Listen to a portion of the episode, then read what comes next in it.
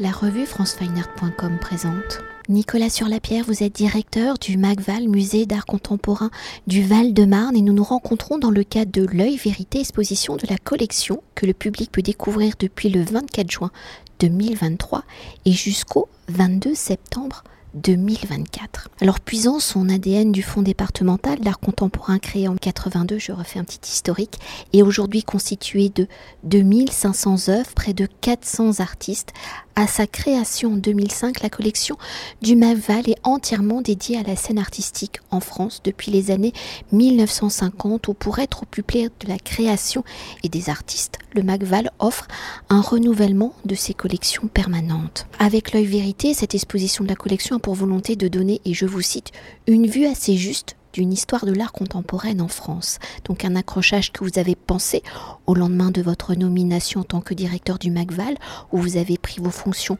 le 3 octobre 2022, ou depuis cette date en arpentant les allées du musée, de ses réserves, donc de ses collections, vous vous êtes approprié l'histoire de celui-ci. Alors un accrochage que vous avez conçu sous le signe de l'œil, de ces multiples regards possibles sur les X interprétations d'un même temps, d'un même événement, où ayant vu et vécu la même chose, les X personnes concernées peuvent écrire X récits différents et pourtant tous vrais. Alors dans cette manière de plonger dans l'histoire et dans la collection du Macval, quelles ont été vos réflexions justement pour vous approprier ces matières de la création, comment l'œil, la dimension peut-être photographique du regard, celui qui dit la vérité, est-il devenu le champ de vos réflexions et quelles ont été justement vos réflexions pour que ce nouvel accrochage, l'œil vérité, soit le témoin d'une histoire, celle des différents récits du moderne et du contemporain, des signes qui qualifient l'un et l'autre, leurs oppositions et leurs similitudes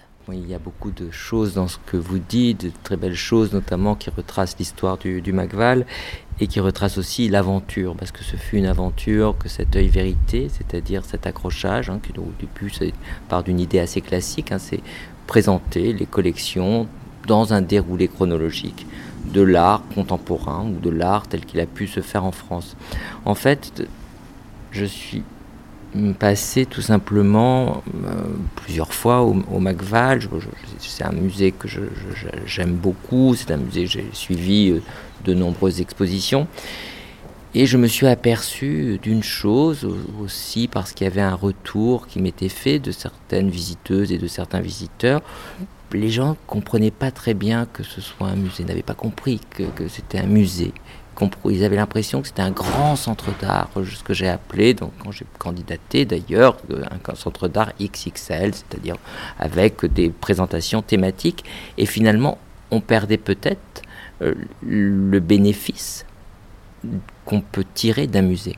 Le bénéfice qu'on peut tirer d'un musée, j'y reviendrai peut-être, est, de plein d'ordres et, et, avant tout, c'est un endroit extrêmement légitimant, à la fois pour les artistes qui y sont exposés, pour les œuvres, mais aussi pour les visiteuses et les visiteurs. Et c'est ce bénéfice de légitimation et d'accueil que je voulais euh, mettre en place. Alors comment est, née la vérité? Je dis que c'est un peu une aventure parce que normalement les accrochages des collections permanentes, hein, même si les collections, hein, je, je, tiens à nuancer, les collections étaient séparées entre les salles d'exposition temporaires où actuellement il y a Histoire Vraie, et les salles d'exposition permanentes où il y avait, quand je suis arrivé, une très belle présentation d'ailleurs qui s'appelle À main nue, euh, qui, pour résumer un peu abruptement les choses, c'est comment depuis euh, la pandémie nous avons pu euh, repenser notre rapport à l'autre et nos rapports notamment au contact. et donc il y avait plusieurs œuvres qui, réfléchissaient sur la, la, notion de peau, de contact, de toucher. C'était le fait aussi presque de creuser euh, une signification ou un rapport à l'œuvre euh, en voulant s'approcher au plus près euh, des œuvres d'art. Mais on, aurait pu penser que, les œuvres soient du musée ou d'ailleurs, il n'y a pas tellement de, de, différence.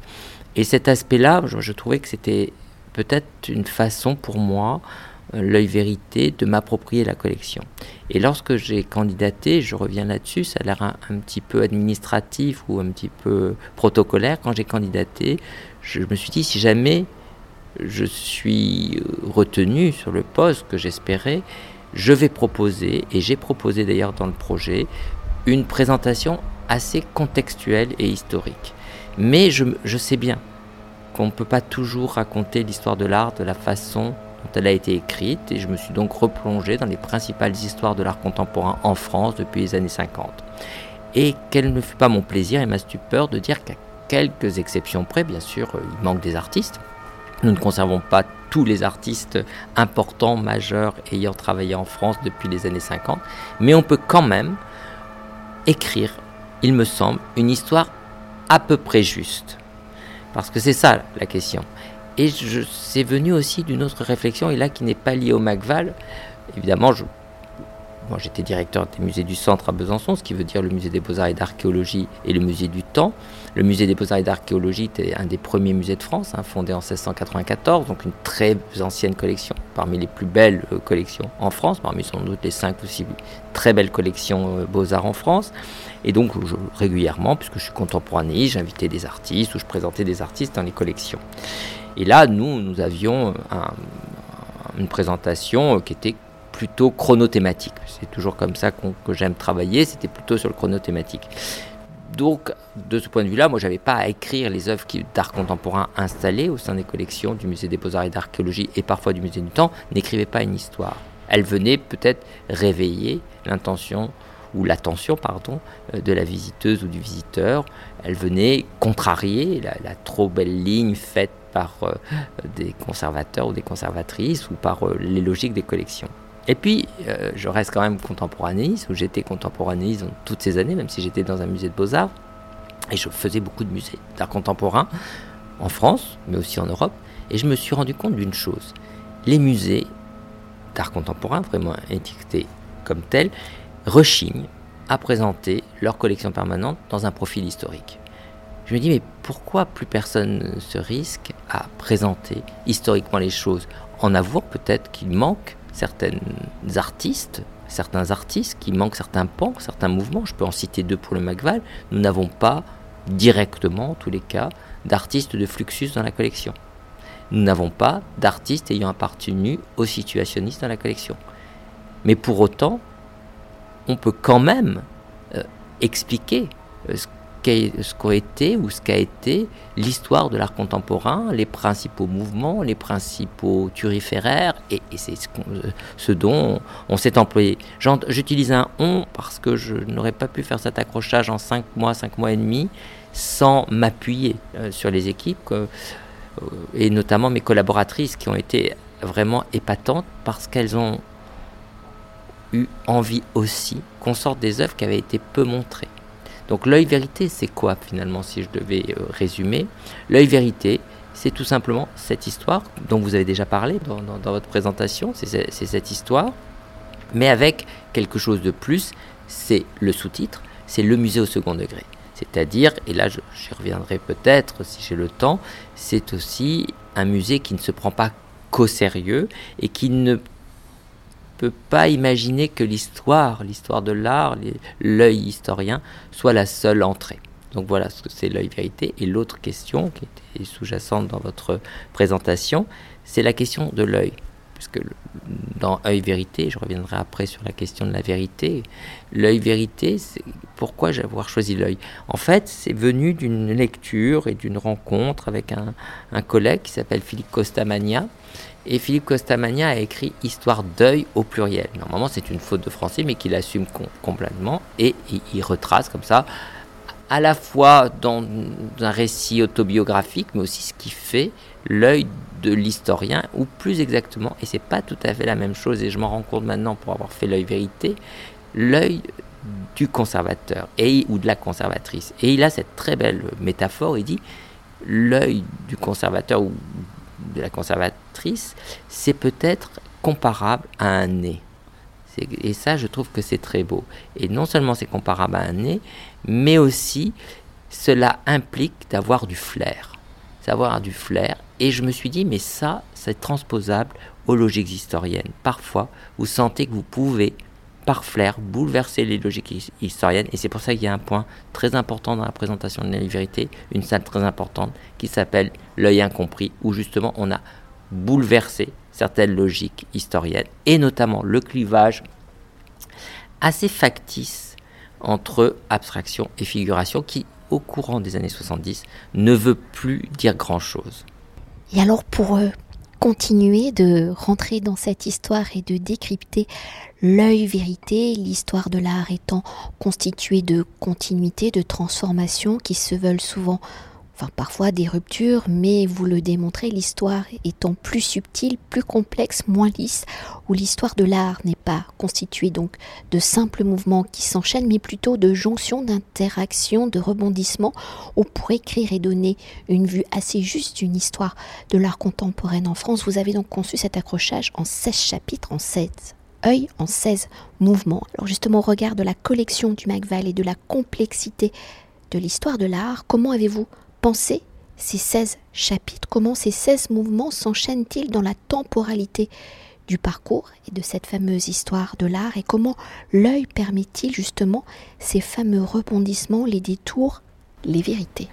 Alors il y a comme toujours beaucoup de choses dans ce que vous dites, beaucoup de, belles et bonnes choses. Je vais commencer peut-être par... Euh, la méthodologie qu'on a mis en place pour écrire ce scénario, parce que ça revient à un scénario. Lors d'une première euh, réunion avec mon équipe que je découvrais, on devait être le 15 octobre ou 16 octobre, ouais, vraiment très très peu de temps après mon arrivée. Première réunion de conservation, avec les chargés de collection, je dis écoutez, mais j'y vais prudemment, parce que quand vous arrivez dans une équipe, vous êtes nouveau, euh, même si vous êtes le directeur, il ne faut pas brutaliser. Par de, enfin, c'est le changement, c'est quelque chose qui s'accompagne, qui s'accompagne souvent. Il faut euh, de la douceur ou en tous les cas de la prudence. Donc je, commence, je dis écoutez, j'ai très envie qu'on fasse une présentation peut-être plus historique. Et encore, je, je fais mise un peu mes propos, et là je sens une adhésion totale. Et donc très vite, on s'est dit bon, on fait des listes on essaye de prendre les principaux mouvements ou, les principales tendances de l'art en France depuis les années 50 et voir si ça tient debout. Ça, c'était le. Et deuxième réunion, peut-être dix jours après, très peu de temps après, c'était. J'ai sur la table la liste. Et moi-même, j'avais potassé, comme on dit un peu trivialement, les collections. Nous avons commencé un échange en se disant ah oui, ça, ça marche. Oui, ça, ça serait bien de montrer. Et nous avons vraiment fait quelque chose d'assez scolaire, vous allez dire. Mais on s'est dit, bon, l'informel, qui est le grand mouvement au lendemain de la Seconde Guerre mondiale, ça, on peut écrire quelque chose. Ensuite, l'art optique, on a un fond conséquent, on peut écrire quelque chose. Ensuite, ce qui caractérise aussi un des axes forts de nos collections, dans un profil historique, hein, il y en a d'autres, c'est la figuration narrative, ce mouvement qui se développe au début des années 60 et qui vraiment est déterminé, théorisé par Gérard Gassiot-Talabo à partir de 64. On, crée un grand, un grand axe. Ensuite, patatras dans les années 60, si je puis dire. Voilà, ce que je vous expliquais dans l'œil incompris, difficulté, figuration, abstraction. Judith Riggles s'en agace un peu. Mais pourquoi finalement essayer de, mettre dans une catégorie? Et on a essayé de faire, faire dialoguer ensemble. Donc, et progressivement, on avançait chronologiquement. On avançait chronologiquement. On a un fond très important et très solide autour, on va dire, du, mouvement Les Nouveaux Réalistes, et ce qu'on n'a pas appelé d'ailleurs euh, l'œil nouveau réaliste, parce que c'était pas, ça marchait pas, mais l'œil Restani, en hommage au grand critique d'art Pierre Restani, qui en 60, en 1960 et 61 invente le concept de nouveau réalisme. Et comme ça, progressivement, nous avons remonté la chronologie jusqu'aux années 90 pour la conclure avec cette espèce de d'adieu à une certaine forme d'histoire de l'art qui est l'œuvre de Sarkis qui s'appelle L'œil blessé où là justement on est en train de dire que voilà, peut-être que l'histoire de l'art s'arrête est-elle finie ou elle s'arrête à cet endroit-là, à cet endroit précis, à cet endroit de la blessure. Ça, c'était pour comment on a construit très concrètement, et on s'est rendu compte qu'on avait peu de manques. Il y a peu de dépôts dans la présentation, on est 90% de nos propres œuvres et il y a 10% d'œuvres, je peux m'en expliquer, notamment avec un point pivot. Lorsque vous arrivez au Macval, vous êtes accueilli par une œuvre assez impressionnante, posthume, euh, de Jean Dubuffet qui s'appelle le Chaufferie avec cheminée ou La cheminée de la chaufferie, elle a plusieurs titres. Or, Dubuffet est chez lui au Macval et peut-être plus qu'au Macval au Val-de-Marne, puisqu'il a cette, cette là il a sa fondation à, Périgny-sur-Marne, dans le Val-de-Marne. Il a répété euh, maintes séances et mis au, point euh, ses costumes de Coucou Bazar, le Coucou Bazar euh, et une partie du cycle de Lourdes au Théâtre du Soleil à Vincennes. Donc vous voyez, il y avait cette logique presque territoriale, logique territoriale d'ailleurs qui, plaît, hein, notamment lorsqu'on est aussi là pour valoriser, pour montrer les beautés euh, d'un département et en l'occurrence euh, du Val-de-Marne. Donc je voulais absolument faire une salle du buffet. Or, je me penche sur la question et on a, nous conservons plus exactement, dans nos collections une seule œuvre de Dubuffet, mais une œuvre majeure de Dubuffet qui est une matériologie de 55-56, mais qui est très belle.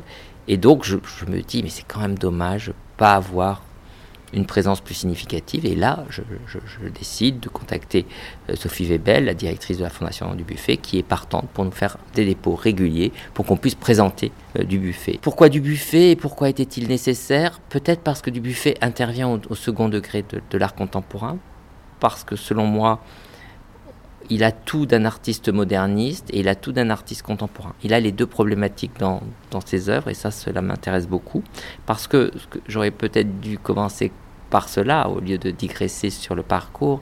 Mais c'était quoi cette idée de, parcours d'histoire de, l'art contemporain de parcours dans les collections? C'était de montrer que la séparation entre l'art moderne et l'art contemporain n'a pas eu lieu comme souvent les histoires de l'art ou les historiens et historiennes de l'art ont voulu le faire accroire au lendemain de la Seconde Guerre mondiale en 1945, mais que c'est une construction progressive et qui a son point d'acmé dans les années 80. Mais c'est vraiment quelque chose de progressif qui se fait, qui apparaît. Il y a, selon moi, des artistes qui resteront fondamentalement modernes, même en 2022, qui sont dans la espèce de ce que j'appelle souvent, j'adore ce terme de geste moderne. On peut parler la chanson de geste. Ben c'est voilà, on est dans la geste moderne et d'autres qui sont fondamentalement contemporains dans leurs approches. Et c'est ça qu'on a voulu euh, mettre en, en résonance. Globalement, je bien sûr, j'ai l'air de, me vanter, mais j'ai honte de dire ça, mais c'est pas moi que je vante, mais c'est deux choses que je loue et que je vante. C'est d'une part la collection. 40 ans d'efforts, et eh ben ça paye. 40 ans d'acquisition tous les ans par le département, avec un œil qui est celui de Raoul Jean Moulin, conseillé aussi par d'autres personnalités comme Daniel Abadi, qui est un très très bon euh, conservateur, un très bon historien d'art. Ça crée une collection, et après bien sûr Alexia Fabre, ça crée une collection qui est tout à fait solide et qui est solide dans, ses ramifications et qui est solide aussi dans, ce qu'elle peut proposer au public. Et donc, je voulais que le visiteur sente qu'il était aussi accompagné et peut-être regardé aussi par ses œils, on va faire cette horrible faute, hein, ça, m'accorche un peu l'oreille, par un œil et, non pas surveiller, c'est pas du tout mon, mon idée, mais peut-être plus que surveiller, peut-être choisi et dans les deux sens, c'est-à-dire que comme le disait Malraux, enfin, c'est un peu le sens du musée imaginaire, c'est-à-dire que dans le fond, c'est pas vous qui choisissez les œuvres, c'est les œuvres qui vous choisissent. Là, exactement pareil, j'avais envie que le visiteur puisse choisir son œil. J'aime beaucoup poser la question quand je croise des visiteurs, s'ils s'en souviennent, c'est pas toujours évident parce que parfois on a des visites plus ou moins attentives. J'aime beaucoup poser la question quel est votre œil préféré? Quel est l'œil qui vous a le plus euh, intrigué, intéressé, irrité même, ou comme une paupière irritée? Ça, je, trouve que c'est véritablement gratifiant de poser la question parce que ça crée quelque chose. Quel est l'œil aussi que vous n'avez pas bien saisi? Dans les intitulés. Donc on a essayé aussi d'être poétique dans l'approche, pas simplement scolaire dans le sens d'une histoire de l'art, d'une discipline qui n'est pas clairement enseignée en France, avant l'université, mais en tous les cas d'être assez poétique, didactique à la fois, et aussi de faire preuve, c'est pas toujours perceptible peut-être, mais de faire preuve de légère impertinence ou d'humour. Et pour poursuivre, et là peut-être qu'on sort un peu euh, de l'identité euh, du musée, mais l'exposition proposant une histoire de l'art contemporain en France des années 1950, 1990 et un peu au-delà, au regard justement de cette histoire mondiale de l'art où jusqu'à la Seconde Guerre mondiale, la France a été le berceau hein, de ces fameuses avant-gardes. À partir des années 1950, ainsi les scènes, le marché se déplace vers les États-Unis. Comment la France et ses artistes se positionnent-ils justement sur cette fameuse scène internationale et si on n'utilise plus le terme d'avant-garde, comment les artistes français continuent-ils à créer de nouvelles écritures, de nouveaux langages et surtout à travers le parcours L'œil vérité, comment ces 16 mouvements analysent-ils justement ce revirement du centre de la création? Je crois que ce que vous dites, ce que vous raconté est expliqué dans l'exposition. Deux choses, euh, notamment la première euh, vraie salle, puisque les, deux premières, l'œil retors, ça donne le concept de l'exposition à travers une sorte de, de rébut ou de cadavre exquis avec quatre axes principaux. Ensuite, l'œil abusé, c'est une supercherie de Jacques Charlier sur ce qu'est l'archétype même de l'art moderne et de la présentation de l'art moderne. Et ça, je laisse les visiteuses et les visiteurs le soin de le découvrir. Et puis l'autre chose qui, m'a intéressé, c'est cet œil imprévisible. C'est-à-dire, c'est la première salle où on présente quelques éléments de l'art au lendemain de la Seconde Guerre en, France. On est dans les années 50 et finalement bien malin qui peut prédire ce qui va se passer. Et bien malin qui peut prédire ce qui va se passer, on ne sait pas trop ce que vont donner les conséquences de la Seconde Guerre mondiale. Et euh, finalement, il y a un mouvement quand même très dominant au lendemain de la Seconde Guerre mondiale, qu'on a appelé de différentes façons, souvent abstraction lyrique ou informelle, on va dire plutôt informelle. Et c'est quand même ce mouvement qui est le mieux représenté dans les collections. Donc c'est à l'aune de l'informel que nous avons essayé de comprendre ce qui va se passer, ce qui peut se passer. Et ça, en quoi ça rejoint votre question? Ça rejoint votre question parce que les artistes informels, il y a beaucoup parmi les artistes informels d'artistes étrangers qui viennent en France. Paris reste encore un lieu très attractif, très intéressant pour, les artistes, mais les artistes, euh, on va dire, américains notamment, commencent à émerger très très largement. Et il y a une petite catastrophe dans le monde de l'art, ou un signe avant-coureur d'une catastrophe, en tous les cas pour certains artistes persuadés que la, Paris ou certaines institutions que Paris est le centre de la création au monde, c'est tout simplement le prix de la Biennale de Venise qui est donné à un artiste américain, en l'occurrence à Rauschenberg en 62. Et ça, ça crée une sorte de petit cataclysme. Et ce petit cataclysme, pour le rendre, on va dire, euh, perceptible, pour le rendre euh, sensible euh, aux visiteurs, je voulais absolument que nous puissions le présenter à travers une œuvre quelle œuvre finalement peut-elle représenter aussi bien finalement ce triomphe de l'art moderne américain ou de l'art contemporain américain et ce triomphe de l'expressionnisme abstrait américain. Expressionnisme abstrait d'ailleurs représenté par des artistes aussi importants euh, que Jackson Pollock et Mark Rothko et d'autres, et d'autres évidemment. Et donc cette œuvre, c'est une œuvre de 64-65 qui s'appelle Paris Paris d'Antonio Recalcati, qui est un, artiste qu'on a associé à la figuration narrative. Et c'est un tableau qui montre en haut à droite du tableau une tour Eiffel, inspirée d'une chromo, d'une image très très archétypale de la capitale, et qui est barrée d'une croix. Et justement, en bas de l'escalier, parce que c'est une toile figurative, c'est difficile d'expliquer ça oralement, mais en bas de l'escalier, une silhouette, une empreinte, qui est la forme euh, choisie par Recalcati pour se définir, une empreinte, comme on laisse des empreintes euh, digitales, qui est une, cette silhouette avec une lampe torche, comme un cambriolage. Et il y a cette idée que finalement, peut-être les États-Unis, il y a une petite défiance. Euh, on, regarde ce qui se fait en France, regarde ce qui se fait en Europe, pour peut-être le rapter et le ramener euh, aux États-Unis, ce qu'avait théorisé en son temps, même s'il faut peut-être prendre cet essai avec beaucoup de délicatesse, mais qui est quand même assez juste sur certains points de vue, euh, Serge Guilbeault dans Comment New York vola l'idée de l'art moderne. Et, et, effectivement, ce que vous dites, dans le parcours, on sent ce déplacement euh, progressif du champ de l'art, c'est-à-dire que la France n'est plus suffisante. C'est pas qu'elle est plus au centre, mais peut-être que la France n'est plus suffisante, en tous les cas dans ses frontières. Mais il faut pas se leurrer. déjà, il faut poser deux questions. Est-ce qu'on parle de l'art contemporain en France ou est-ce qu'on parle de l'art contemporain à Paris? C'est deux choses différentes. Et ce qu'on a voulu montrer, et notamment dans la salle consacrée dans l'œil libéré à support surface, pourquoi c'était important de parler de support surface? Parce que support surface est à la fois un mouvement qui vient plutôt du sud de la France, des personnes qui se sont regroupées autour euh, de, Claude Vialat au sud de la France et d'autres artistes évidemment. Il y a peu de, de il y a peu de Parisiens et qui sont les premiers à dire mais on manque de structures d'art contemporain en région. Et il n'est pas impossible qu'ils aient eu un lien ou un rôle dans la création des fonds régionaux d'art contemporain pour qu'il y ait des centres d'art contemporain, pour qu'il y ait plus d'art contemporain en région et pas simplement à Paris. Et ça, c'est un mouvement qui, se développe plutôt en région, en périphérie. Et c'était extrêmement intéressant d'analyser ça. Vous voyez, ce sont ces concepts, ou je ne sais pas si ce sont des concepts, mais ces situations de l'art en France qu'on a voulu aussi expliquer au public à travers différentes formes d'art, euh, différentes installations.